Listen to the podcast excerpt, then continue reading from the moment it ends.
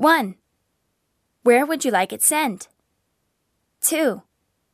How would you like it sent? 3. By airmail or sea mail? 4. It will arrive tomorrow. 5. Would you like to specify the delivery date? 6. Here's the list of rates. 7. Express delivery costs 350 yen. 8. Which box would you like? 9.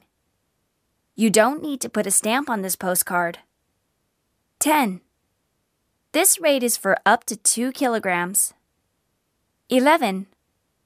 The total of the three sides must be under 90 centimeters. 12.